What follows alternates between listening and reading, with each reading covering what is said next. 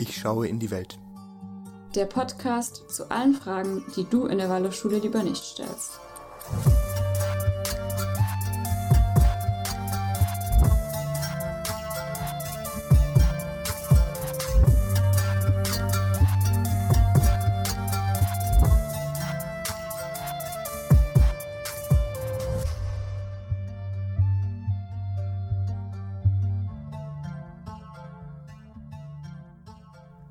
Herzlich willkommen zur dritten Folge von Ich schaue in die Welt, der Podcast für Waldorfschüler, ehemalige Waldorfschüler und alle, die sich für Waldorfpädagogik interessieren. Wir haben letztes Mal aufgehört bei, ja, wo haben wir genau aufgehört, Miriam? Genau, letzte Woche hatten wir André Sebastiani bei uns dabei, ein Pädagoge, der sich viel mit Waldorfpädagogik auseinandergesetzt hat und zum, unter anderem ein Buch darüber veröffentlicht hat und der mit uns über Anthroposophie gesprochen hat und Waldorfpädagogik. Und wir haben im Gespräch festgestellt, dass es einfach so viel zu sagen gibt, dass wir uns überlegt haben, heute noch eine Folge darüber zu machen. Und würden gleich ins Gespräch starten. Hallo André, schön, dass du wieder da bist. Hallo, wie schön, dass ich nochmal dabei sein darf. Wir freuen uns auch. Genau, wo haben wir letztes Mal aufgehört? Kannst du nochmal kurz zusammenfassen, also ganz grob? Also, wir haben beim letzten Mal darüber gesprochen, was Anthroposophie eigentlich ist.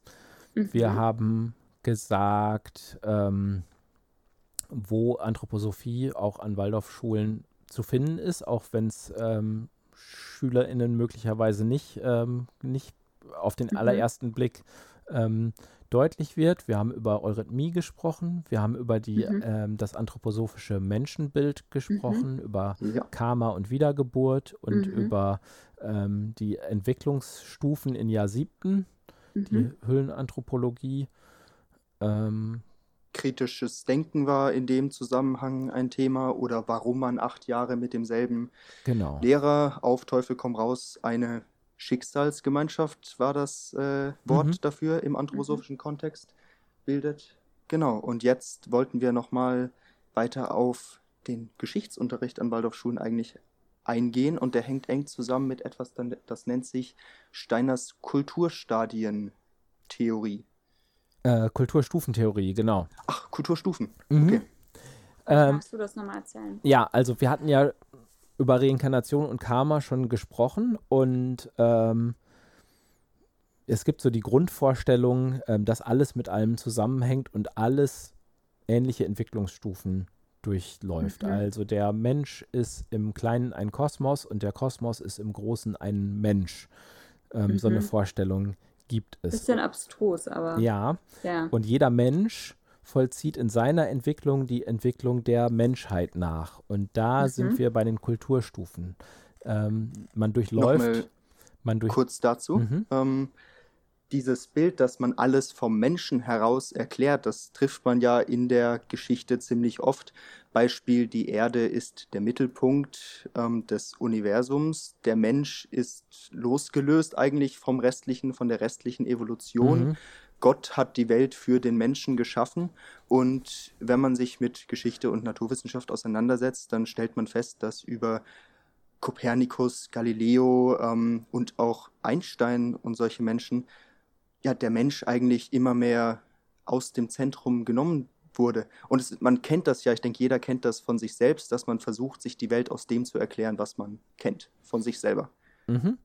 Und Steiner hängt es dann aber doch wieder zusammen, denn es gibt an allen möglichen Stellen so ähm, organizistische Vorstellungen, also wie ein Organsystem. Dann mhm. ist ähm, also unsere Organe sind wie ein Planetensystem ähm, mhm. okay. nach, nach Steiner angeordnet und umgekehrt äh, ist das Planetensystem wie ein Organsystem. Und das wird immer mhm. wie, wie ein äh, wie ein Körper, wie ein Organismus werden die unterschiedlichen Systeme betrachtet und wenn es da Ungleichgewichten gibt, dann, dann sind sie krank.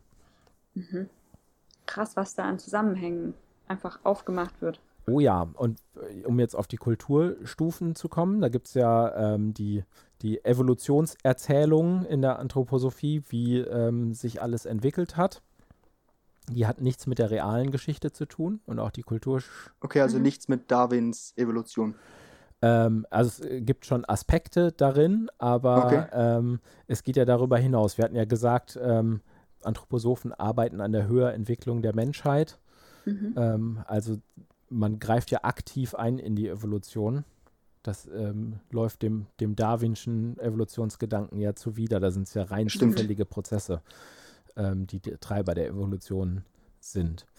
Im also der, der Lehrplan der Waldorfschulen, der ist jedenfalls stark äh, geprägt von, von dieser Kulturstufentheorie. Einer der ersten Waldorflehrer, Rudolf Grosse, der hat ähm, diesen Zusammenhang zwischen der, ähm, der Entwicklung der Menschheit und jedes einzelnen Menschen ähm, so formuliert.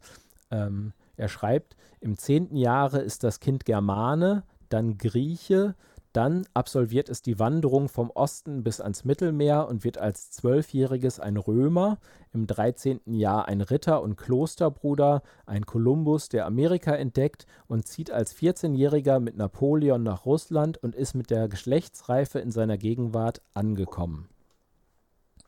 Oh, das klingt okay. schon mal ein bisschen verstörend und wer in der letzten Folge mhm. gut aufgepasst hat, dem wird auffallen im 14. Jahr. Da ist nämlich genau mhm. ein Jahr sieb zu Ende. Und ähm, in dem Zusammenhang auch zieht als 14-Jähriger mit Napoleon nach Russland und ist mit der Geschlechtsreife. Die ist ja nach anthroposophischer mhm. Vorstellung mit 14, ähm, mhm. ist er in seiner Gegenwart angekommen. Und wer jetzt noch gut aufgepasst hat, der merkt, dass das Ganze sich so nach, zumindest nach Europa hin entwickelt. Ne? ist also ein rein mhm. eurozentrisches äh, mhm. Weltbild. Ist ja auch. Ich erinnere mich an Epochenhefte mit Griechen, mit Römern. Mhm. Ähm, Asien hatten wir, also hatte ich zumindest nicht. Äh, Südamerika auch gar nicht mhm. eigentlich. Afrika erinnere mich, ich mich auch nicht groß dran, aber die Griechen und die Römer, die waren wichtig und, und Ritter? toll. Ritter hatten wir, Mittelalter hatten wir, ja. Aber dann später in der Oberstufe. Und da dann häufig, wenn man mal schaut, wie, wie Steiner das vorgesehen hat, äh, mit rein männlichen Identifikationsfiguren. Ja. Also weibliche, äh, weibliche Vorbilder kommen da eigentlich nicht vor. Ja. Okay. Das ist, glaube ich, ganz wichtig, dass wir das mal festhalten. Also, dass es auf der einen Seite super eurozentristisch ist und wir diese Entwicklungsstufen haben, womit wir ja auch immer, wenn wir von Entwicklung sprechen, werten wir damit ja die Stufen, die wir überwinden, irgendwo ab. Mhm. Die Leute früher waren dümmer, sozusagen. Mal ganz gesagt, ja. Mhm. Und auf der anderen Seite haben wir das, was du gerade gesagt hast, dass es nur männliche Helden gibt in mhm. diesen Geschichten. Also viel wird dann eben auch mit Erzählungen gearbeitet. Keine Ahnung, als wir Griechenland behandelt haben, haben wir die Odyssee gelesen. Mhm. Da sind schon hauptsächlich männliche Protagonisten als Identifikation für SchülerInnen da. Mhm. Und diese ganze Entwicklung, das äh, bekommt man an vielen Waldorfschulen heute möglicherweise nicht mehr mit, an manchen aber eben doch.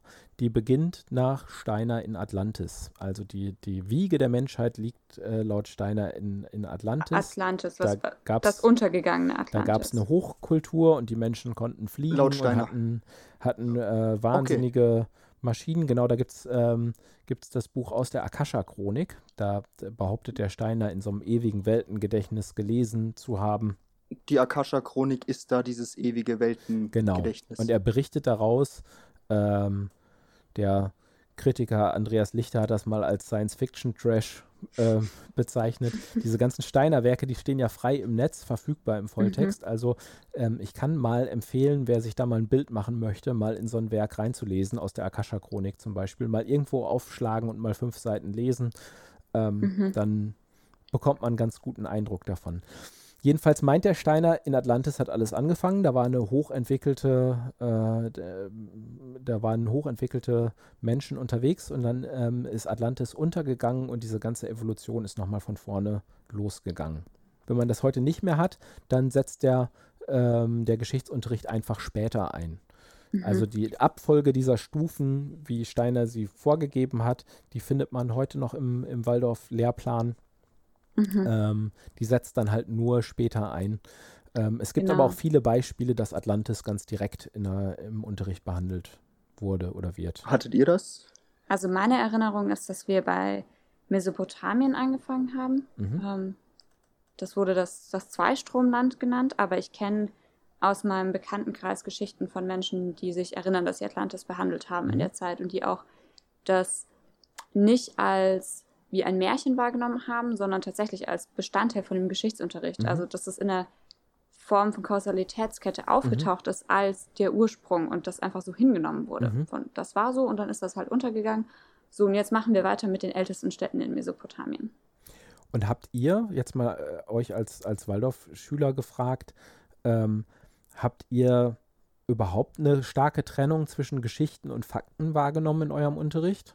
Nein, Nein, ganz und gar nicht. Ich kann jetzt mal von 2020 erzählen. Äh, einige meiner Geschwister sind noch auf der Waldorfschule. Mhm. Und äh, fünfte Klasse, kleiner Bruder, hat mir jetzt auch erzählt von Atlantis. Mhm. Und die Lehrerin hat das so dargestellt, also hat es mit Platon belegt, mhm. der auch schon über Atlantis mhm. geschrieben hätte mhm. und das sozusagen als Wissenschaft ähm, verkauft. Also da war überhaupt keine Trennung wirklich da. Und die Mythen, die gehen jetzt gerade direkt über in altes Ägypten.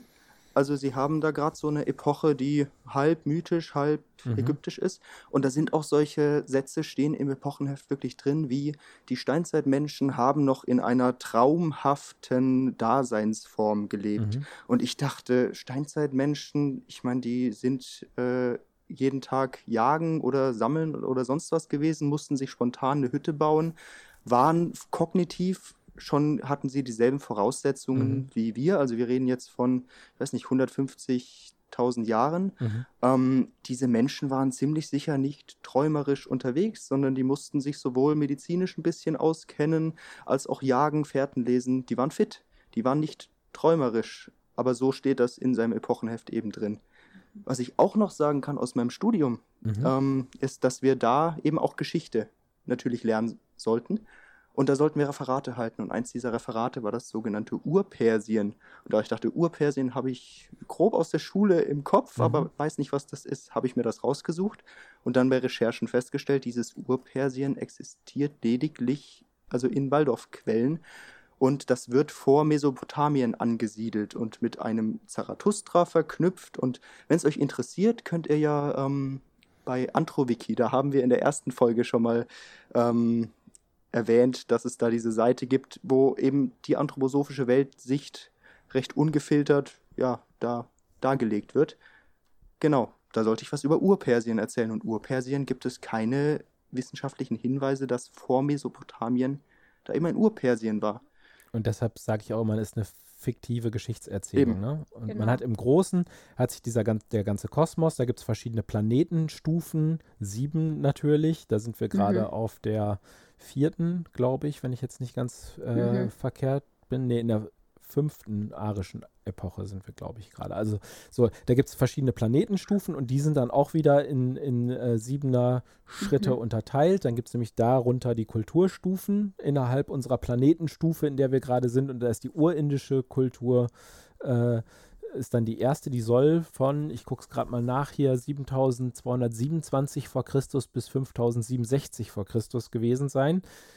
Dann kommt die urpersische, dann kommt die ägyptisch-chaldäische Kultur 2907 bis 747 vor Christus, dann kommt die griechisch-lateinische Kultur, dann die germanisch-angelsächsische und oh, da sind wow. wir schon, die reicht schon bis, äh, bis in die Zukunft.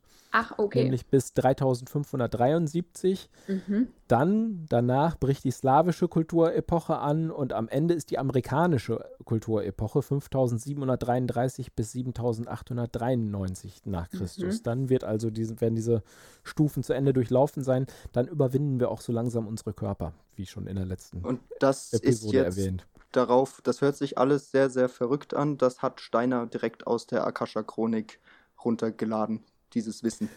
Sozusagen, und es hört sich verrückt an, es ist aber das, was Anthroposophen wirklich glauben. Die mhm. glauben, dass das Fakt ist. Und jetzt sind wir ja wieder an dem Punkt, wie viel ist das Theorie und wie viel finden wir das angewandt in unserem Unterricht. Und ich musste total schlucken, als du vorhin dieses vorgelesen hast von dem Lehrer. Grosse. Oh, Grosse, genau. Grosse. Wo er gesagt hat, dann ist das Kind ein kleiner Grieche. Mhm. Da muss ich immer kurz zusammenzucken, weil ich kann mich erinnern, wir hatten in der vierten Klasse die Olympischen Spiele. Mhm. Das ist, wenn man das ganz runterbricht, zu vergleichen mit den Bundesjugendspielen an mhm. staatlichen Schulen, also so ein Sportwettkampf. Mhm. Und aber eben aufgezogen als so ein griechisches Event. Und ich wir waren kleine Griechen, also wir hatten mhm. unsere Togas, wir, oder gefühlt. heißt das so? Ja, also mhm. wir, wir, haben uns diese Kostümchen dazu gebastelt und wir wurden dann in Gruppen eingeteilt. Delphi, Sparta, Athen und Korinth. Genau, nach so gängigen griechischen Städten. Und das war wirklich was. Irgendwie ist das auch schön, weil das so eine andere Form von Erfahrung war. Aber es ist halt krass, was da alles mit drin steckt. Also mhm. wir, wir haben das so nachgespielt. Und wenn ich jetzt höre, dass das in so eine Entwicklungspsychologie, whatever, mit reinspielt, oder das ist, ja. Ich finde, das ist so eine Stelle, wo man voll gut merkt, dass wir das haben im Unterricht und nicht nur Theorie ist, was hinten dran steckt. Mhm. Kurze Frage dazu. Ich fand das eigentlich auch ganz nett, da kleiner Grieche zu sein. War ja lustig. Wir waren Sparta, äh, haben uns äh, stark und heroisch gefühlt. Wir waren Korinth und wir haben verloren. Ja, Korinth ist auch irgendwie uncool gewesen damals. Also, ja. ähm, und Delphi auch. Also Sparta war, waren schon die Besten. Ähm, genau, inwieweit ist das problematisch? Also, was ist denn das Problem daran, die Geschichte so zu erzählen? Könnte also, man hier fragen. So wie ihr jetzt beschreibt, dass es an euch ja auch einigermaßen folgenlos vorübergegangen ist, ist das vielleicht erstmal gar nicht so furchtbar mhm. an, an der Ecke. Ähm, äh, furchtbar finde ich, dass man ähm, da ein Geschichts-, also dass, dass die, die Lehrer offensichtlich ein Geschichtsbild im Kopf haben, das mit der tatsächlichen Geschichte nichts zu tun hat. Und wenn wir über Rassismus in der letzten mhm. Folge gesprochen haben, steckt in so einem Eurozentrismus mhm. ja dann schon auch der Gedanke der eigenen Überlegenheiten mhm. ein, ein, Stück weit ähm, drin. Und an solchen Ecken wird es dann wieder problematisch, finde ich. Und es mhm. sensibilisiert ja auch nicht für Probleme, ja, die zum Beispiel an mhm. Kolonialzeit oder an mhm. Rassismus eben geknüpft Richtig. sind. Das äh, kennst du da Beispiele aus der öffentlichen Schule? Also dass man sowas macht, ja, das macht man an allen möglichen Stellen, wo es sich dann anbietet. Ne? Ähm, also, so wie ihr das schildert, würde ich ja fast sagen, man bringt Kindern dabei, die Welt nicht zu verstehen, mhm. sozusagen. Mhm. Also, wir hatten in der letzten Folge schon gesagt, also sowas wie eine wissenschaftliche Methode darf man nicht haben. Ähm, mhm. Man soll ja immer seinen Gefühlen und so mhm. weiter nachspüren. Das ist ja erstmal auch nichts Schlechtes, aber man muss das ja auch immer mal mhm. rückkoppeln.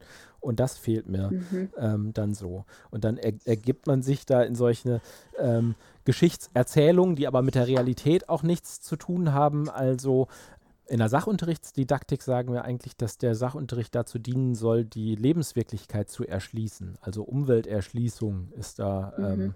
ähm, ein Anliegen. Aber wie soll das passieren, wenn man, äh, wenn man das Ganze streng kontrafaktisch mhm. angeht, sozusagen? Also wo mhm. ist da ja die, die Basis in der Wirklichkeit, wenn ich, wenn ich solche Geschichten höre? Aber das ist jetzt, wenn ich mein Verständnis von der Waldorfschule oder das, was die Lehrer immer gesagt haben, jetzt direkt nach der Schule hieß es immer, ja, die Waldorfschüler, die denken ja so kritisch und dass genau das eigentlich etwas ist, was sich die Waldorfschule ja auf die Fahne schreibt, Erziehung zur Freiheit. Wie kann man das einordnen? Weil wenn man nur diese Welt kennt, dann meint man natürlich, ja, man sieht viel kritisch. Man hat gerade der Naturwissenschaft gegenüber wurden sicher mal kritische Sachen geäußert in der Waldorfschulzeit. Was ist diese Erziehung zur Freiheit? Also es gibt da ein, ein äh, philosophisches, würde ich fast in Anführungszeichen setzen, ein philosophisches Grundlagenwerk vom, vom Steiner. Das heißt die Philosophie der Freiheit. Und Freiheit ähm, wird da oft im Munde geführt, wenn man das mal genau liest und ähm, mal kritisch auseinander nimmt. Ich habe da in meinem Buch auch ein Kapitel ähm, dazu zum Freiheitsbegriff. Dann merkt man, dass das eigentlich nur Rhetorik ist, mhm. weil, mhm. ähm, also eine Freiheitsrhetorik und da gar kein, kein echter, aufgeklärter Freiheitsbegriff dahinter steht. Weil man im Prinzip ja elitär und autoritär unterwegs ist, indem mhm. man der Lehre des äh, vom Steiner nachläuft. Da ist gar nicht viel Freiheit. Ein mhm. ehemaliger Waldorf-Lehrer hat mir mal gesagt, ähm, die Kinder sollen nicht selbst denken lernen, sondern sie sollen selbst denken lernen, dass der Steiner recht hatte. Wow. Und ohne dass okay. man jetzt jede Erkenntnis des Steiner ähm, so vorgibt, aber ähm, ich würde sagen, ähm, Waldorfpädagogik hat einen ma manipulativen Charakter mhm. und das, was als Freiheit erlebt wird, ist mitunter keine. Mhm. Ich habe das auch immer gemerkt, dass das dann so, wenn ich in meinem Umfeld gesagt habe, ich war auf der Waldorfschule, dass das immer kam, oh, das war bestimmt voll frei und dann im nächsten Schritt, ihr habt ja so viel Kunst gemacht Mhm. Und das ist was mit der Kreativität verbunden mhm. wird. Und wenn ich mich so zurückerinnere an was wir gemacht haben im Kunstunterricht, war das schon immer dieses, du hast eine Epoche und in der Epoche ist das und das die Aufgabe. Also wir erarbeiten uns dieses Bild oder diese Tonskulptur und es gab eine Vorgabe, also ein Werkstück, das fertig war und wir alle haben darauf hingearbeitet. Also mhm. es ging nicht darum, in so einem kreativen Schaffungsprozess zu kommen, mhm. sondern sich immer weiter anzunähern an dieses Ideal, was der Lehrer mhm. oder die Lehrerin schon geschaffen hat. Und lustigerweise, wenn man in die erste Waldorfschule reingeht, findet man das ja auch gar nicht so unangenehm, was da an Bildern an der Wand mhm. äh, hängt. Also hat ja schon was. Und dann geht man aber in die nächste und sieht die gleichen Bilder mhm. an der mhm. Wand. Und dann geht man in die dritte und sieht die gleichen Bilder an der Wand. Also es wird, äh, es werden die immer gleichen Bilder produziert. Ähm, ja. Also freier Kunstbegriff steht da, glaube ich, nicht dahinter. Und der Steiner hat ja auch sehr genaue Vor, äh, Vorstellungen davon gehabt, wie man ähm, Kunst zu schaffen hat und ähm, wie das auch in der Entwicklung angelegt ist. Zum Beispiel meint der, Umrisslinien soll man nicht. Stimmt, ja. keine, sondern das soll ja, das soll ja alles flächig sein, weil der Baum ist ja auch, das Blatt ist ja nicht einfach irgendwo zu Ende, sondern der ist ja sozusagen eine, eine Fläche und das Blatt, ähm, das mhm. Wesen des Blattes ist nicht der Umriss, sondern die, mhm. die Fläche sozusagen, so würde ich es mal ausdrücken. Aber wenn Kinder anfangen zu zeichnen, dann merkt man halt wieder, dass man nur Steiners Vorstellungen nachläuft und nicht dem, wie Kinder mhm. wirklich sind. Alle Kinder, die einen Stift in die Hand nehmen, fangen an, Umrisslinien mhm. zu zeichnen. Ähm, und das treibt man ihnen dann im, im Waldorf-Kontext ja geradezu aus. Oder wie war es bei euch? Habt ihr äh, ja, Umrisslinien ultra. gezeichnet? Also den Satz, den kenne ich genau so immer wieder. Man soll ja. keine Umrisse zeichnen und gewisse Stifte, schwarz ist verpönt. Mhm. mhm. Ähm, ja, was ist denn noch verpönt? Also erstmal gibt es nicht unbedingt im Zeichnen, aber im Schreiben keinen kein Radierer, kein mhm. Tintenkiller für eine lange Zeit. Also dieses sich selber nochmal zu revidieren, einen Schritt zurückzugehen und vielleicht mhm. was auszulöschen, diesen Raum gibt es einfach nicht. Und dann ist es aber halt einfach wirklich, du zeichnest und alle zeichnen dasselbe. Also mm, und der Lehrer geht rum und schaut, also ein Beispiel zu, äh, ein Beispiel wäre jetzt, man macht in der neunten Klasse oder in der zehnten Klasse solche Zeichnungen mit Kohlestift, wo man lauter Linien in dieselbe Richtung malt. Und das mhm. ist technisch, war das gar nicht so schlecht, das mal zu machen. Aber der Lehrer geht eben bei allen Aufgaben rum und schaut, dass man das genauso macht, dass man genauso schraffiert, genauso schichtet. Und wenn man da ausbricht, dann. Gibt es ja, Stress. Also das ist tatsächlich so, dass am Ende alle Bilder recht ähnlich aussehen. Natürlich gibt es Menschen, die irgendwie da vielleicht mehr Talent mitbringen oder weniger Talent mitbringen oder die mehr Begeisterung dafür haben. Insofern mhm. sehen wir schon Unterschiede. Aber es sind Varianten des Gleichen. Genau, ja. super zusammengefasst. Und das ist was, eben Justus hat mehrere Geschwister an der Waldorfschule. Meine Eltern waren tatsächlich auch schon auf der Waldorfschule. Bei meiner Oma stehen auf dem Fenster Sims dieselben Tonskulpturen, die ich gemacht habe, neben denen, die meine Eltern gemacht haben vor 30 Jahren. Mhm. Da hat sich nicht groß was getan. Und ich frage mich dann immer, wenn wir dieses Wir erziehen zur Freiheit groß hier uns auf die Fahne schreiben. Aber 30 Jahre später sieht immer noch alles gleich mhm. aus. Wo war denn da die Freiheit in der Zeit? Mhm. Habt ihr auch Holzlöffel mal hergestellt? Ja, klar. Klaro. Also einmal das abgebrochen. geht auch schon auf Steiner zurück. Also. Echt? Okay, ja. wie das? Ja, ich glaube, das ist da schon, schon, äh, schon vorgegeben. Also äh, das ist so ein Klassiker jedenfalls. Mhm. Im, im also den haben wir gemacht, genau. Und ich muss auch sagen, in Norwegen sehen die Bilder auch so aus an Waldorfschulen. Mhm. Und was ich von Erzählungen gehört habe, sehen die in Neuseeland auch so mhm. aus. Ja. Ich frage da nach dem Löffel, weil wenn, wenn man ein Kind heute fragt, sag mal, wir wollen was schnitzen, was willst du denn schnitzen? Da möchte ich mal sehen, welches Kind eigentlich sagt, oh, so ein Löffel wäre super. Wäre richtig geil, ne? Also man will doch keine Ahnung, Pfeil und Bogen oder irgendwas ja. von mir aus ein, ein, Pferd schnitzen oder so, aber wer, welches Kind will noch einen Holzlöffel herstellen? Ja, und ich habe auch das Gefühl, dieser Löffel, also erstmal ist Löffel ja ein Gebrauchsgegenstand, was irgendwie finde ich schön ist, der Gedanke, dass wir was schaffen in der Schule, was am Ende eine Verwendung findet. Aber in den mhm. meisten Fällen findet das das gar nicht. Das also Zeug das stapelt so ein, sich bei Waldorf-Familien, ja. nenne ich es mal so, zu Hause. Das ist so ein Relikt, weil du saßt dann da ewig dran und dann hast du am Ende diesen Löffel und also mein Löffel wurde nicht benutzt. Der fährt zu Hause irgendwo in der Ecke rum. Und ich habe halt nicht nur einen Löffel, sondern ich habe noch 300 Hocker, Kästchen, was auch immer, die alle genauso aussehen wie die von meinen Klassenkameraden, wie die von meinem Bruder, wie die von meinen Eltern. Hm so kreativ war ich da jetzt nicht unterwegs. Wenn man aber mal Kreativität nehmen will, dann finde ich, gibt es das am allerersten im Theaterspiel. Ja. Mhm. ja. Klassenspiele. Da würde ich auch am ehesten sagen, ähm, das finde ich auf eine Art Taco, je nachdem, was man da macht. Also das da würde ich sagen, okay, da gibt es äh, Sachen, sieht man auch zum Teil auf YouTube-Aufführungen, äh, wo ich sagen würde, ja. Ich muss auch sagen, zum Alles Handwerklichen, okay. es ist nicht schlecht, einfach mal nähen zu lernen und es ist nicht schlecht, einfach, mhm. ähm, ja, der Löffel ist ein Beispiel, man muss man einfach. Man kann auch schnitzen lernen, aber genau. man kann auch Sachen machen, die bedeutsam sind für mhm. die Kinder. Eben. Beim Löffel ist es eben diese konvexe und konkave Seite, das zu schnitzen, ist nicht so einfach, aber da gibt es auch mhm. andere Projekte. Und es wundert einen schon, warum das überall dasselbe ist. Mhm. Ja, ich habe das Gefühl, es geht, also klar, wenn wir von Kreativität sprechen, dann brauchen wir erstmal so eine, so eine handwerkliche Begabung und die müssen wir lernen. Aber in der Waldorfschule kommen wir nicht an den Punkt, wo wir das überwinden. So, wir lernen das Handwerk, aber wir kommen nicht in diesen kreativen Prozess tatsächlich. Aber mhm. ich finde es voll spannend, wie du die Theaterstücke siehst. Hast du dir da mal welche auf YouTube angeschaut zu? Mhm. Weil ich fand ja, das. es ist auch, also das ja. ist jetzt gar nicht so, ich bin da echt kein Kenner, sondern mhm. das ist nur so ein, so ein Eindruck, den ich habe. Da bin ich auch kein Experte, deshalb habe ich euch dabei jetzt so angeguckt, aber ihr habt genickt. Das sehen die, sehen die Zuhörer jetzt, jetzt nicht. Wir haben ganz locker genickt, genau. Also ich mochte die Theaterzeit auch. Es war meistens gerade das Achtklassspiel. Man, also bei uns an der Schule haben wir zwei Klassenspiele gemacht, eins in der achten und eins in der zwölften. Und das Achtklassspiel ist sehr oft der Gipfel der Klassenlehrerzeit, in dem mhm. der Klassenlehrer nochmal zum Ausdruck bringt, wie er diese, ja, überspitzt gesagt, Schicksalsgemeinschaft äh, hervorragend geführt hat, mhm. acht Jahre lang. Mhm. Also da hat oft der Klassenlehrer sehr viel zu sagen. Zwölfklassspiel war bei euch so ich mäßig. Es ist aber voll wichtig, dass wir auch mal kurz festhalten, dass in diesem Gedanken von Schicksalsgemeinschaft halt auch in der achten Klasse alle SchülerInnen auf die Bühne gejagt werden. Ja. Mhm. Also in staatlich geführten Schulen gibt es ja auch Theaterprojekte. Da gibt es dann SchauspielerInnen und dann gibt es Menschen, die sich zum Beispiel mehr in der Kostümbildnerschaft wiederfinden, Menschen, die gerne Plakate gestalten, mhm. Menschen, die vielleicht einen Ton machen wollen. Aber in der Waldorfpädagogik ist es zumindest im Achtklassspiel wirklich die Idee, alle stehen auf der Bühne.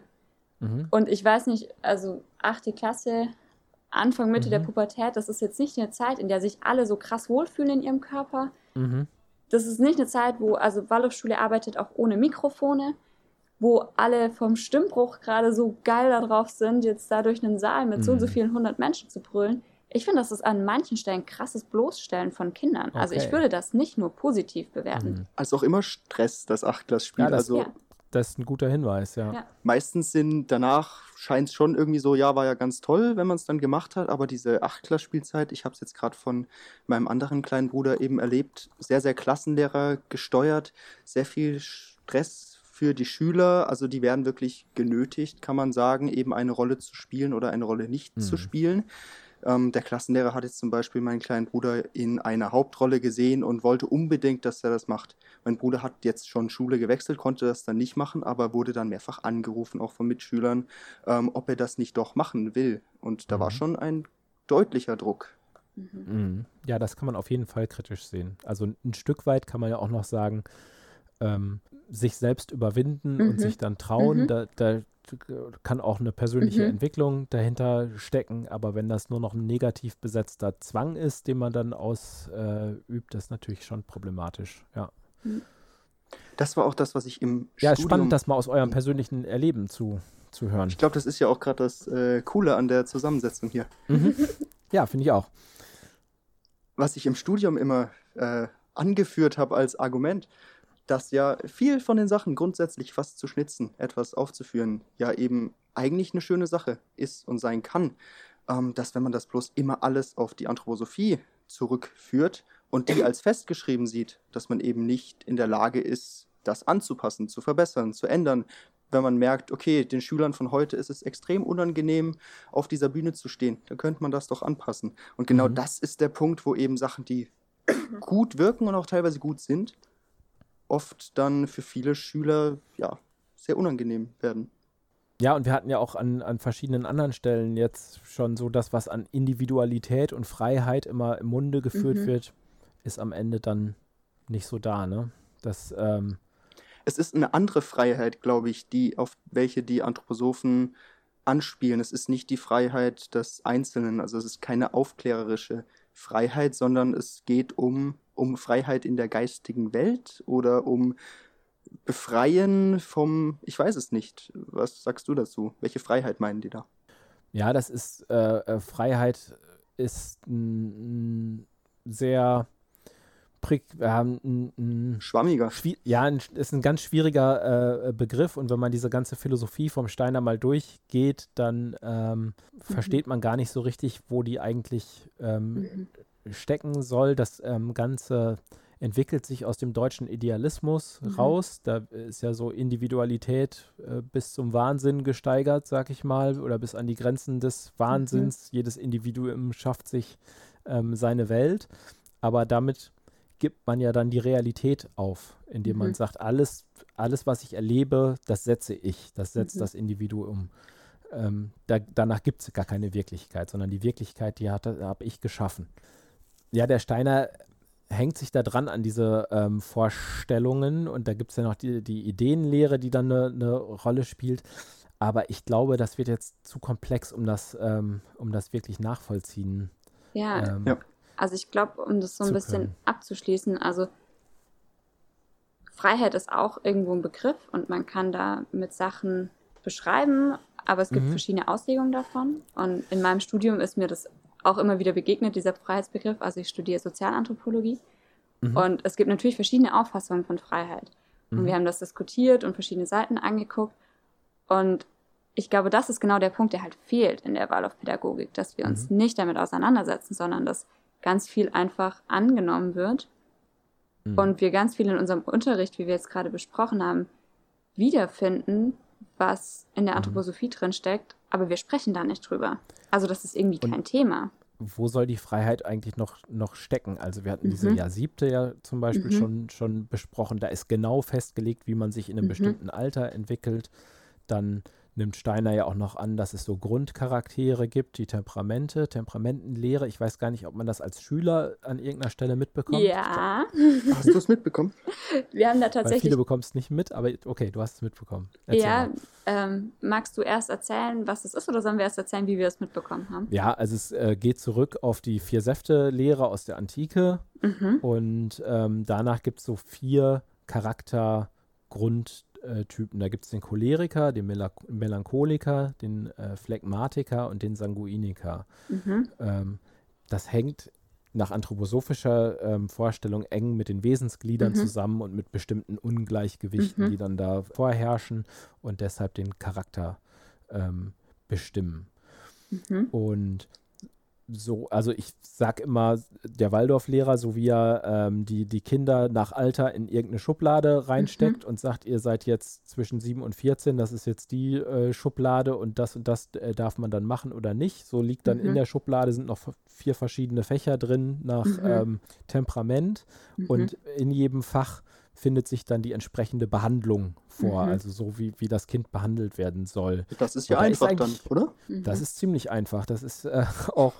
Äh, Idiotensicher, könnte man ja. fast sagen. Man könnte auch sagen, mit einem äh, Fremdwort komplexitätsreduzierend. Also, ähm, ja. wenn, wenn, man sagt, ich nehme jedes Kind so individuell wahr, wie es ist, dann merkt man, naja, das ist eigentlich, geht man nach ganz groben mhm. Kategorien vor. Ja. Und da, da, bleibt nicht mehr viel Individualität und Freiheit übrig, wenn man so ja. vorgeht. Ich habe das gelesen in deinem Buch und wir haben die vier Temperamente immer wieder an verschiedenen Stellen behandelt in der Schule. Mhm. Und ich habe mich dann schon gefragt, okay, wurde ich auch irgendwie in einen dieser Temperamente reingesteckt? Mhm. Wo hast und, du denn gesessen? Äh, vorne, hinten? Eher vorne, würde ich sagen. Mhm. So tendenziell. Aber ich habe mich tatsächlich erinnert. Dann warst du nicht cholerisch wahrscheinlich. Nee, ich war auf jeden Fall nicht cholerisch. ich habe nämlich überlegt, wir hatten noch ein Theaterstück in der vierten Klasse, mhm. wo in verschiedene Wesen eingeteilt irgendwas stattfindet. Und in diesen Wesen kann man diese äh, Temperamente ganz gut wiederfinden. Und ich war mhm. das Wasserwesen. Das mit Naturgeistern und so weiter. Da gibt es die Feuergeister, die Wassergeister, mhm. die Luft und die Zwerge. Genau. Und da war ich so, okay, mhm. gut, jetzt kann ich mir da rauslesen, was ich war. Und auch so gut, wenigstens irgendwie subtil. Und dann haben Justus und ich drüber geredet und Justus meinte, sein Klassenlehrer hat ihm das ins Gesicht gesagt, welches Temperament er ist. Ja, der hat sich da mal verplappert oder irgendwas davon erzählt. Der hat öfters mal so Sachen gesagt, wo ich mir heute denken würde, okay, das grenzt ein bisschen an Verschwörung. Und dann haben wir als Kinder natürlich gefragt, ja, welches Temperament bin ich denn jetzt? Ähm, dass er uns das sagt, eben seine Einschätzung. Und ich erinnere mich, ich war cholerisch-melancholisch. Mhm. Ähm, ein anderes Mädchen, er hat das auch mit körperlichen Eigenschaften verknüpft. Also er meinte, die Choleriker, die haben dann so einen Stiernacken und ein Mädchen, dem er davor gesagt hatte, sie ist auch eher cholerisch, die war dann ja etwas erzürnt was ein bisschen lustig ist. Von wegen, aber sie hat ja keinen Stiernacken und das kann er ja nicht so sagen. Und er meinte, ja, das ist so ganz grob. Und die anderen hat er dann gesagt, sie wären phlegmatisch. Und ich finde, das hört sich ein bisschen so an, als wird man nach Hufflepuff geschickt. Hm. Ähm, ja, ja da hatte ich jetzt keinen Bock. Vergleich. Also ich war recht zufrieden mit äh, melancholisch, cholerisch. Ich finde, das hat sich angehört, als wäre man irgendwie so tiefsinnig und trotzdem keine Ahnung was. Mhm. Aber phlegmatisch hätte ich gar keinen Bock drauf gehabt damals. Mhm. Und jetzt im nächsten Schritt. Ja, und auch was für eine Anmaßung, ähm, Auf jeden das, Fall. das so, so zuzuschreiben. Ne? Und mh, mm, ja, wenn wir so, so bei Bestätigungstendenzen mhm. und so haben wir beim letzten Mal ja schon drüber mhm. gesprochen. Also ist das am Ende nicht auch eine selbsterfüllende äh, mhm. Prophezeiung, was der Lehrer so in einem sieht? Mhm. Ähm, dass er halt auch nicht möglicherweise nicht mal einen Schritt zurücktritt und einem nochmal eine neue Chance gibt und nochmal anders anguckt mhm. oder dass man sich vielleicht auch entwickeln kann. Ne? Ich denke, also, das war dritte Klasse oder sowas. Ja. Und wenn der Lehrer das so sagt, dann wird das ja vermutlich auch bei anderen Dingen, die er macht und sagt, äh, eine Rolle spielen. Und deshalb gibt es auch häufig so eine Art Casting, bevor man an die Waldorfschule ja. kommt, ne? damit man die Schicksalsgemeinschaft auch so zusammenstellen kann. Wie ja, der Lehrer sucht sich aus, wer in seiner Klasse ist. Ja, mit den, mhm. wenn okay. du zwei Klassen hast in einem Zug, dann und wird das sehr so eingeteilt nach irgendwelchen Kriterien. Und ich meine, in der staatlichen und? Schule gibt es ja auch Kriterien, wie man Klassen zusammenstellt, aber ihr habt da Kriterien, die ihr offen darlegt. Also ja. Nicht hier Schicksalsgemeinschaft, sondern wir versuchen ja. irgendwie eine Ausgeglichenheit der Geschlechter zu haben, was auch immer. Sowas ähm, oder ähm, möglicherweise hat man auch von den Schulärzten schon mal was gemeldet bekommen, wo bestimmte Schwierigkeiten mhm. vorliegen könnten und dann sieht man zu, dass man, äh, dass man Kinder mit bestimmten Problemlagen äh, soweit man das vorher erkennen kann, dass man die ausgewogen verteilt, mhm. dass die sich nicht in einer Klasse ballen, damit die auch ähm, gleichermaßen Aufmerksamkeit bekommen können. Mhm. Gleichermaßen so, gefördert werden können von der einen Lehrperson. Und so weiter. Aber der große Unterschied ist ja, dass wir eine generelle Schulpflicht haben und deshalb niemanden äh, aussortieren mhm. können. Und das passiert an Waldorfschulen halt. Also Waldorfschulen ja, das passiert auch, ja auch nicht selten. Also, und Waldorfschulen ja. können ja auch einseitig den Vertrag kündigen. Und wenn man ja. da aus der Reihe tanzt und sich da nicht äh, konform benimmt, dann ist man halt draußen. Und deshalb finde ich, muss man auch die vielen zufriedenen Waldorf-SchülerInnen, die es ja auch gibt, die, die am Ende ihrer Schulzeit sagen, ich habe mich da wohlgefühlt, das war alles prima, ähm, muss man auch so betrachten, dass es auch die sind, die übrig geblieben sind, mhm. weil wir wissen, dass zwischen 30 und 50 Prozent unterwegs aussteigen und die werden auch einen Grund haben. Entweder ja. sind sie rausgeworfen worden ähm, oder sie haben von, von ihrer mhm. Seite aus welchen Gründen auch immer den Vertrag gekündigt und die tauchen halt später nie mehr als Waldorfschüler ja. auf. Also ich kann da vielleicht sagen, also so klassischerweise ist in einer Waldorf-Klasse ja um die 30 Waldorf-SchülerInnen, mhm. die waren wir am Anfang auch. Und bei uns sind auch immer Menschen quer eingestiegen, also dazugekommen. Mhm. Heißt, wenn keine gegangen wären, wären das mhm. sehr, sehr viele. Und wir haben am Ende Abitur gemacht zu zwölf. Mhm. Und dann haben nochmal, glaube ich, fünf Menschen Fachabitur gemacht. Und der ganze Rest ist irgendwo zwischendurch ausgestiegen oder hat nach dem Realschulabschluss nicht weitergemacht. Mhm. Also wer da am Ende übrig ist, das ist so eine Kerngruppe. Mhm. Und es ist auch durchaus nicht so, dass ähm, am Ende der Schulzeit alle meinen, ja, alle da als Gewinner herausgehen. Also ich mhm. habe auch durchaus Freunde, die wirklich schon von Anfang an vom Klassenlehrer gefühlt in die Rolle des äh, ja nicht idealen Schülers mhm. hineingedrängt wurden und da massiv vielleicht äh, Förderung in gewissen Bereichen gebraucht hätten und die nicht bekommen haben. Und mhm. die machen jetzt auch was, aber die blicken nicht äh, ja, mit Freude auf die Schulzeit zurück und gar mhm. nicht auf den Klassenlehrer. Okay. Jetzt können wir natürlich an staatlichen Schulen auch sagen, dass Lehrer in irgendeiner Form Macht über den Bildungsweg Total. von SchülerInnen mhm. haben. Das auf jeden Fall. Aber ich glaube, in mhm. der Waldorfschule ist das halt nochmal viel extremer durch diese lange Klassenlehrerinnenzeit und über diese überhöhte Position von LehrerInnen. Mhm. Ja, und es gibt ja auch eine kollegiale Schulleitung. Mhm. Also äh, es gibt nicht genau. den Schulleiter, die Schulleiterin. Mhm. Und ähm, äh, also rein formal gibt es zwar eine Schulaufsicht, ähm, die ist aber mh, mm, bei den Schulen in nicht öffentlicher Trägerschaft relativ entfernt, sag ich mal. Ja. Wenn man an staatlichen Schulen unterwegs ist, dann gibt es irgendeine Form von Beschwerdemanagement. Mhm. Also mhm. Äh, wenn ich ein Problem habe, wenn mein Kind gemobbt wird, dann spreche ich den Klassenlehrer, die Klassenlehrerin an mhm. und wenn ich da nicht weiterkomme, dann äh, gehe ich an die, an die Schulleitung und wenn ich da nicht weiterkomme, dann ähm, steht mir auch noch der Weg zur Schulaufsicht offen und so einen klaren Weg und ein klares Verfahren ähm, gibt es an Waldorfschulen halt nicht. Da ist man äh, mehr oder weniger dem Klassenlehrer, der Klassenlehrerin ausgeliefert und da, wo man da sehr schlechte Erfahrungen macht, macht da kündigt mhm. man möglicherweise ähm, und verschwindet dann aus dem System. Ja, es ist super. Ohne diffus. dass das in der Wahrnehmung äh, sowohl mhm. der Schüler als auch der, der Lehrer, der Waldorf-Lehrer ähm, dann das eigene Scheitern sozusagen mhm. ist, sondern das kann man ja dann auf die, das hat nicht gepasst mit denen und ähm, wir machen jetzt weiter. Also man erkennt an der Stelle mögliche, oder man hat es möglicherweise gar nicht so einfach, systemisch mhm. bedingt zu erkennen, dass da was schief läuft. Nee, überhaupt nicht. Also ich kann mich an Situationen erinnern, wenn es irgendwie Probleme gab mit einzelnen LehrerInnen, dann ist man vielleicht noch zum Klassenlehrer gegangen und wenn das der Klassenlehrer oder die Klassenlehrerin war, mit der man ein Problem hatte, mhm. dann wurde es schon schwierig. Wo geht man mhm. hin? Dann gibt es in der Karlsruher Waldorfschule verschiedene Gremien, die in der Verwaltung tätig sind, an die man sich wenden kann. Da warst du ja auch, äh, hast ja einen Einblick da rein. Genau, ich war da als Schülervertreterin auch sehr mhm. lange. Ähm, wir wollen vielleicht auch irgendwann mal eine Folge über dieses Thema Selbstverwaltung machen, weil das mhm. super spannend ist. Das würde ja. an der Stelle jetzt den Rahmen sprengen. Aber ich hatte Positionen oder Situationen, sorry, wo ich gemerkt habe, okay, ich würde jetzt gerne eine E-Mail schreiben, in der ich das und das kritisiere und dann schicke ich die an den Verteiler und dann weiß ich, die erste Person, die diese E-Mail öffnen wird, ist die Person, über die ich die E-Mail schreibe, an der ich gerade mhm. Kritik äußere. das ist so eine Spirale, mhm. in der man sich da rumbewegt, mhm. wo man das Gefühl hat, man kann sich an niemand wenden, nichts passiert. Und wie du sagst, ganz viele gehen einfach. Also das ist so die Konsequenz, weil wir haben ja die staatlichen Schulen im mhm. Hintergrund. Also es ist ja nicht so, dass wir in einer Parallelwelt leben mhm. und keinen Zugang haben zu staatlichen Schulen. Es ist immer am Ende am einfachsten zu sagen, ja, ich gehe halt. Und man kann sich auch an staatlichen Schulen ohnmächtig fühlen, mhm. glaube ich schon. Mhm. Aber ich glaube, dass das auf Waldorfschulen umso mehr zutrifft, weil die, mhm. die innere Verfasstheit ist ja schön, wenn ihr da noch eine eigene Folge dazu macht, mhm. die, die Verfasstheit der Waldorfschule dazu beiträgt. Ja. Dass man da halt einen stehen hat und der hat die Macht und der ist es. Oder ja. eine.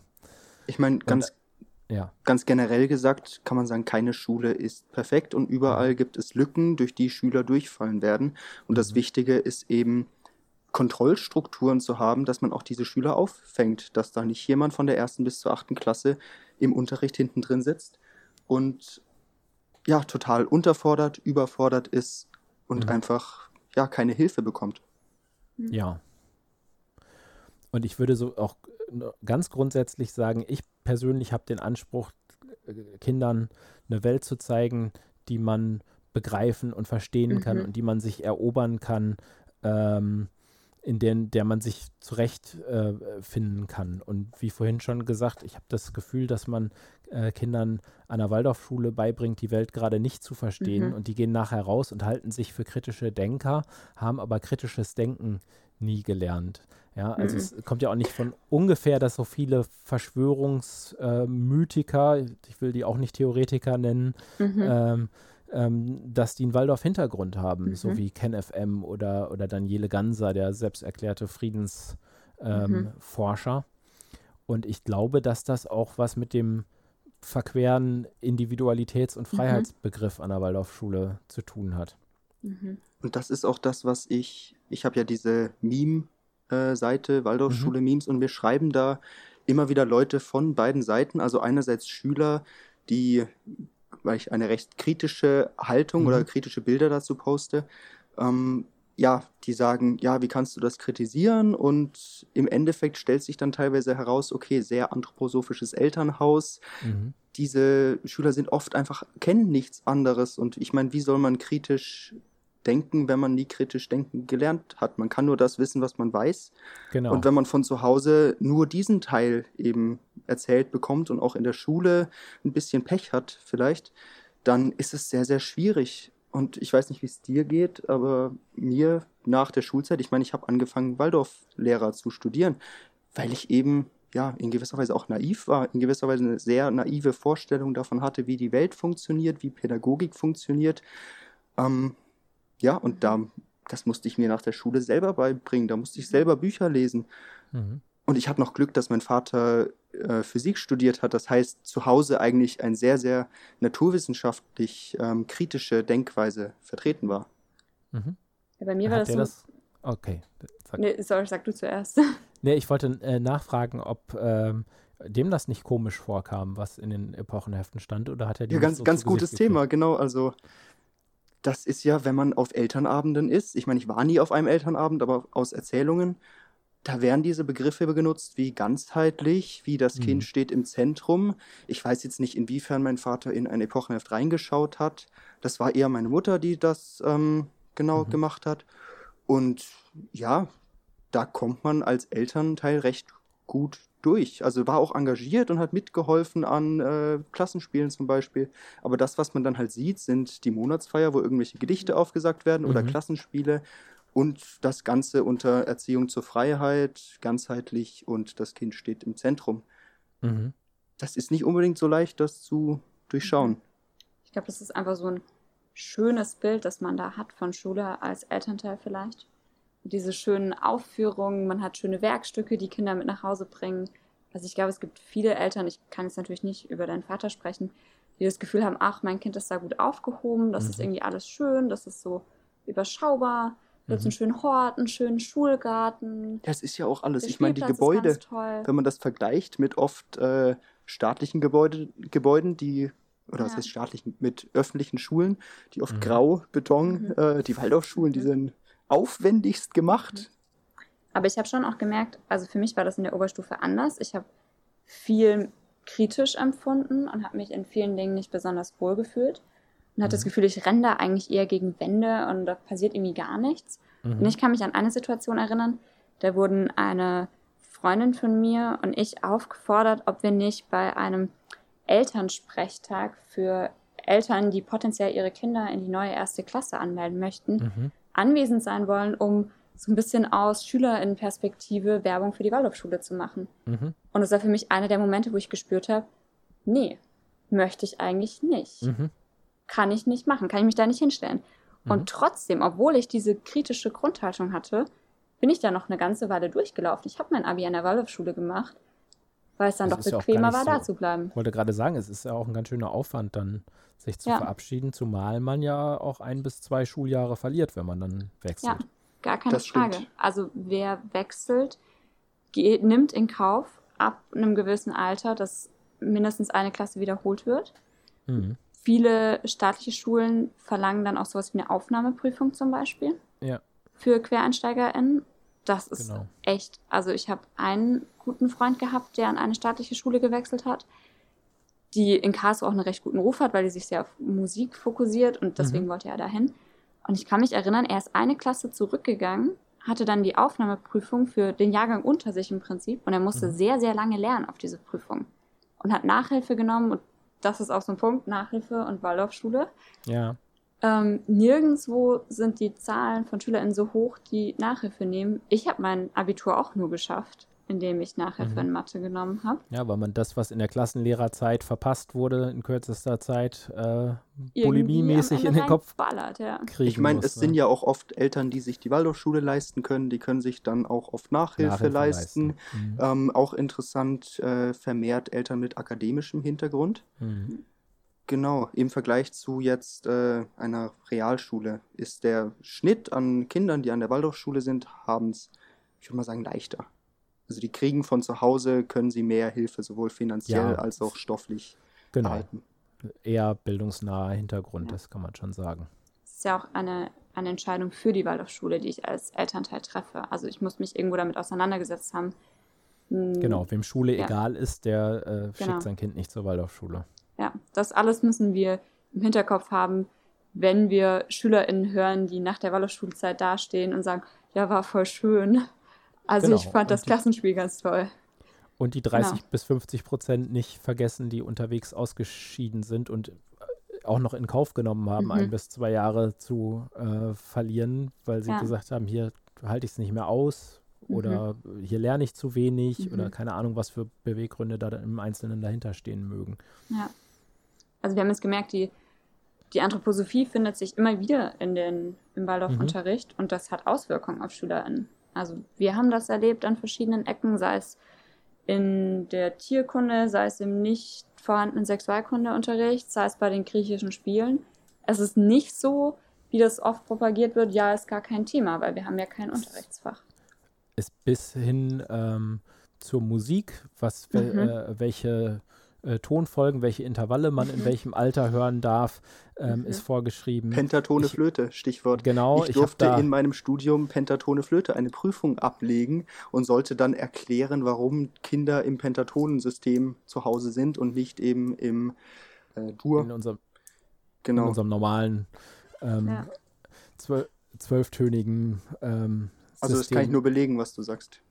Ja, genau. Und ich habe ähm, kenne einen ehemaligen Waldorf-Lehrer, der ist selbst äh, preisgekrönter Komponist, mhm. also ein herausragender Musiker, äh, muss man sagen, der an mehreren Waldorfschulen ähm, auch Musik unterrichtet hat und dann als jemand, ähm, der auch wirklich mit Größen in der Szene wie Simon Rattle oder so mhm. Ähm, zusammengearbeitet ähm, hat, sich dann an der Waldorfschule von, von irgendwelchen Waldorf-KollegInnen anhören muss, ähm, äh, wie er denn, wie er denn Musik wow. zu unterrichten habe mhm. ja, und äh, sagt, wie, also das als bodenlose Frechheit empfunden hat, wie jemand völlig Unqualifiziertes ihm Vorschriften machen äh, kann, was für, für Intervalle man da jetzt wohl zu, zu benutzen habe.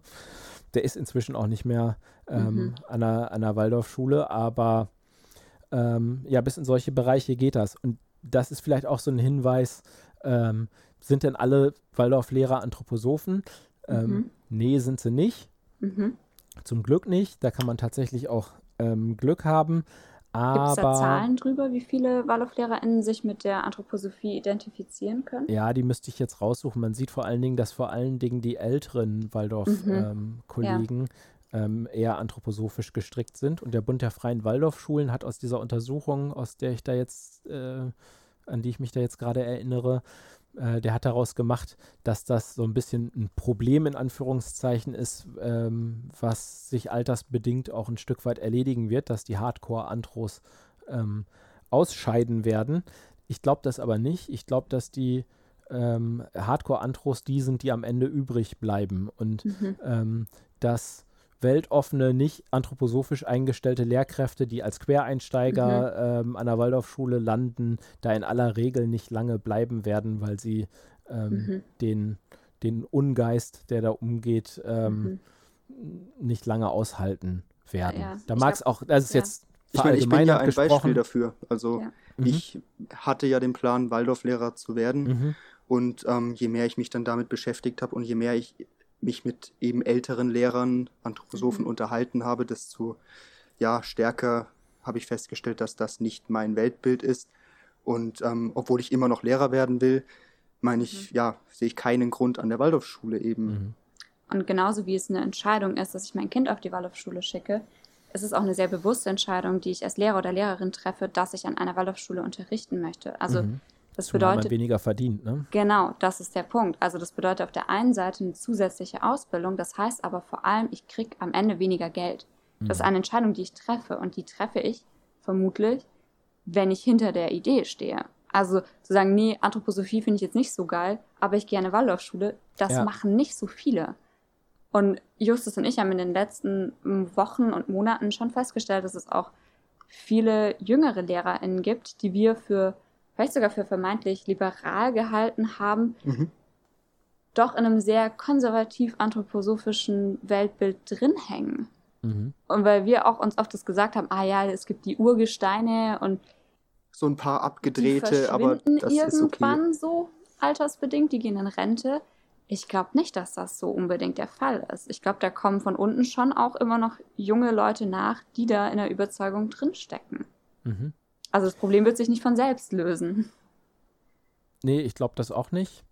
Allgemein kann man aber sagen, dass so wie ähm, alle anderen Religionen auch, ich würde Anthroposophie mhm. letzten Endes schon mhm. als religiöse Weltanschauung mhm. auch ansehen, ähm, die anthroposophische Gesellschaft, wenn man die jetzt mal im Ganzen nimmt, also den Dachverband mhm. der Anthroposophen mhm. sozusagen aus der, äh, mit dem äh, Hauptsitz in der Schweiz, in Dornach, die haben ähm, das gleiche Problem wie alle anderen Religionen mhm. auch, dass ihnen der junge Nachwuchs da ein bisschen mhm. ausgeht. Und, okay.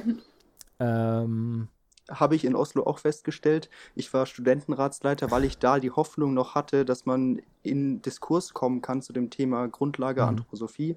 Als ich dann da immer wieder an Wände gestoßen bin und gemerkt habe, die wollen genau in diesem Sumpf leben, den haben die sich ausgesucht. Ähm, ja, habe ich aber auch teilweise Gespräche zur Finanzierung der Hochschule gehört. Und da kamen solche Zahlen wie, okay, die Studentenzahlen gehen runter. Mhm. Wir haben damit ein Problem. Und ich habe dann vorgeschlagen, ja, dann schreibt doch mal ganz klar vorne drauf, was hier drin ist in der Schule und verkauft euch nicht als ja, freiheitliche, zukunftsweisende Pädagogik. Meinst du, dann würden die Studenten, Studierendenzahlen hochgehen? Ich weiß ja nicht. Es sind, es sind auch, man muss sagen, die Eltern, die ihre Kinder an die Waldorfschule schicken, die sind da oft aus zwei Gründen. Entweder sie vertreten dieses anthroposophische Weltbild, mhm. vielleicht auch nicht in allen äh, Feinheiten. Und es gibt eben Eltern wie meine Eltern zum Beispiel, die nicht genau wissen, was die Anthroposophie dahinter mhm. ist, aber viele Aspekte der Waldorfschule gut finden, zum mhm. Beispiel das Handwerkliche oder das Musikalische.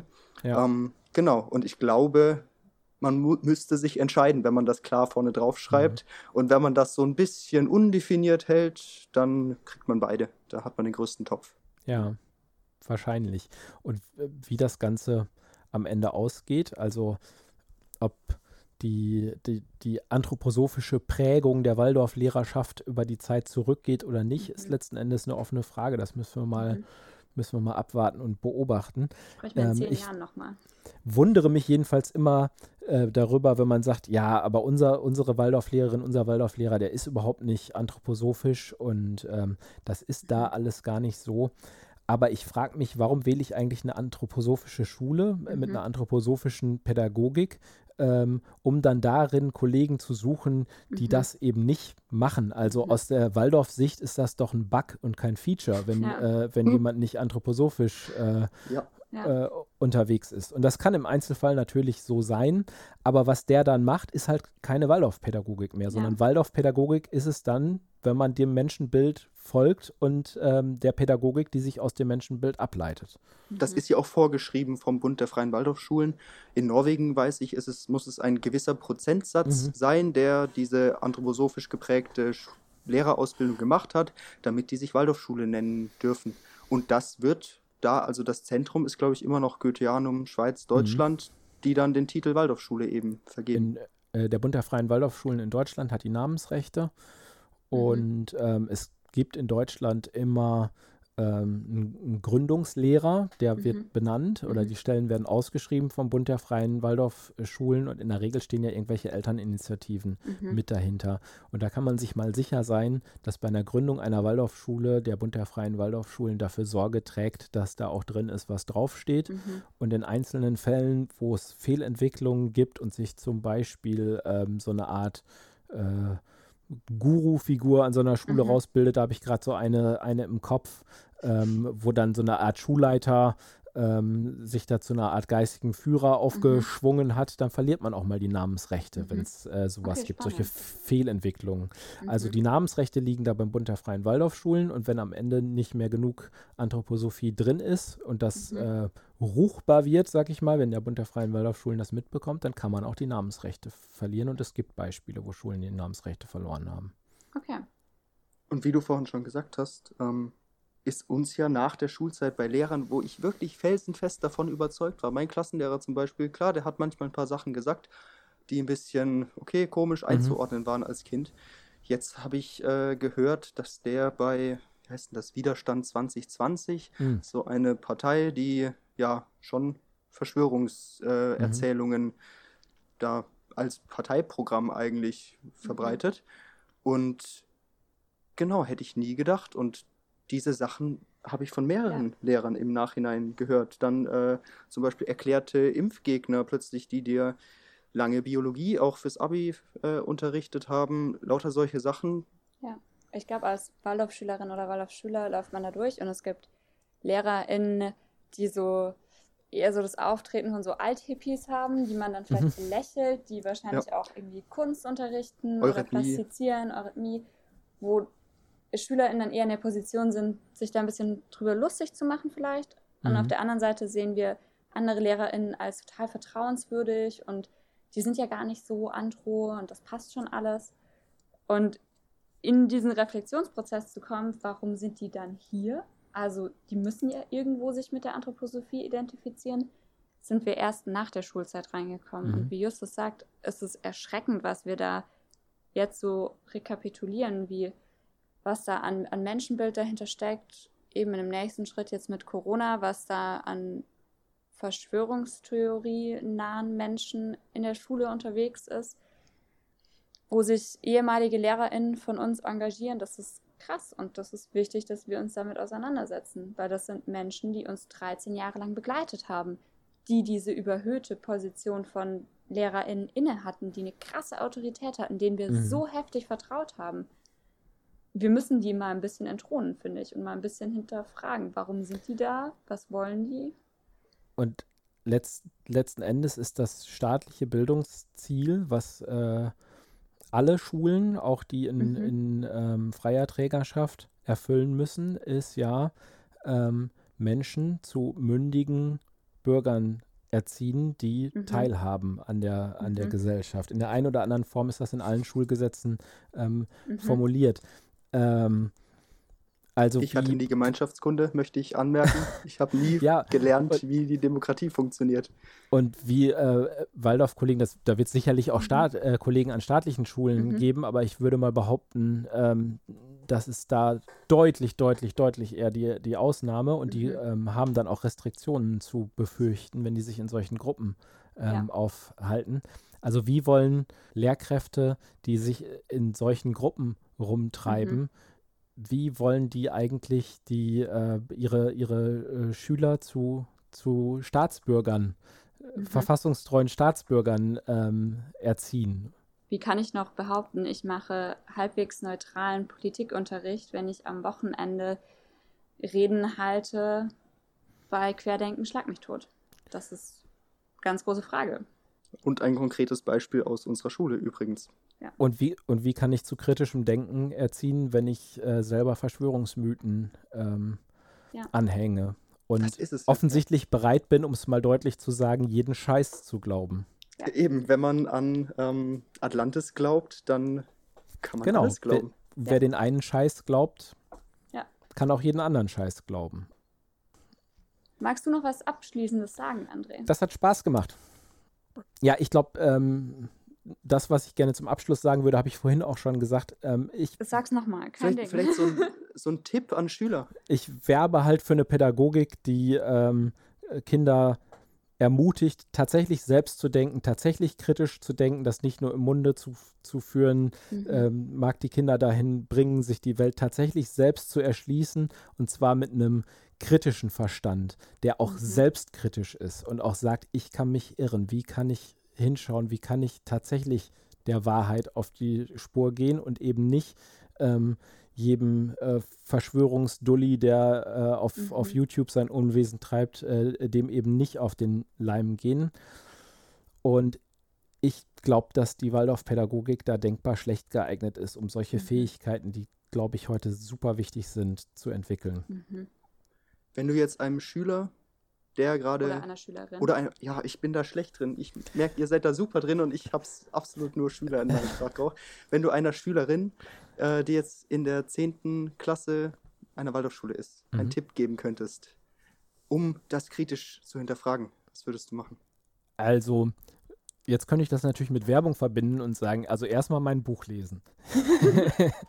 nee, ähm, finde ich aber nicht. Es gibt genug Quellen auch im, im Netz. Ähm, wir haben jetzt den Podcast zum Beispiel, den hat man sich ja offensichtlich schon mal angehört. Wenn man bis an dieser Stelle angekommen ist, das doch schon mal gut. Es gibt eine Menge andere kritische Ressourcen, ähm, die man auch anzapfen kann. Also man sollte sich informieren, man sollte hinschauen und mit einem wachsamen Auge mal durch die ähm, Schule gehen und sich vielleicht auch mal trauen, hier und da ähm, eine angebrachte Frage zu stellen. Finde ich mega gut, wie du das gesagt hast. Wir machen ganz klar Werbung. Wir empfehlen dein Buch und wir empfehlen auch andere Podcast-Folgen. André war nämlich schon in anderen Podcasten zu Gast, zum Beispiel beim Hoaxilla Podcast. Wir versuchen irgendwie diese Folgen zu verlinken, das Buch zu verlinken, weil ich glaube, wir können uns nur dir anschließen. Der erste Schritt zu einem kritischen Denken ist immer, sich erstmal zu informieren, erstmal Fragen zu stellen, zu schauen, was geht eigentlich ab, was haben Menschen gedacht. Es gibt so viele Zugänge, so viele Quellen. Ihr müsst ihr euch nur erschließen. Und wir freuen uns, dass wir euch dabei irgendwie unterstützen können mit diesem Podcast. Und wir freuen uns, dass der André heute da war und uns so viele Fragen beantwortet hat. Hat total viel Spaß gemacht. Ja, mir auch. Dankeschön, uns auch. Gerne nochmal wieder. Ja, schauen wir Super, mal. Super, freuen wir uns. Wir machen eine große Liste an Fragen und dann hören wir uns irgendwann mal wieder und stellen die dir alle. Und bis dahin höre ich alle Folgen natürlich. Ja. Ja, bis jetzt äh, zwei aufgenommen. Da hoffen wir, dass noch mehrere dazukommen. Dazu, wir wollen das Ganze recht interaktiv und offen gestalten. Das heißt, wenn ihr jetzt zu Hause eine konkrete Frage habt ähm, oder was Interessantes zu erzählen habt, dann schreibt uns äh, an unsere E-Mail-Adresse waldipodcast.gmail.com. Genau, dann können wir darauf eingehen in der nächsten oder übernächsten Episode. Bis dahin, vielen Dank fürs Zuhören. Bis bald. Tschüss. Tschüss. Ciao.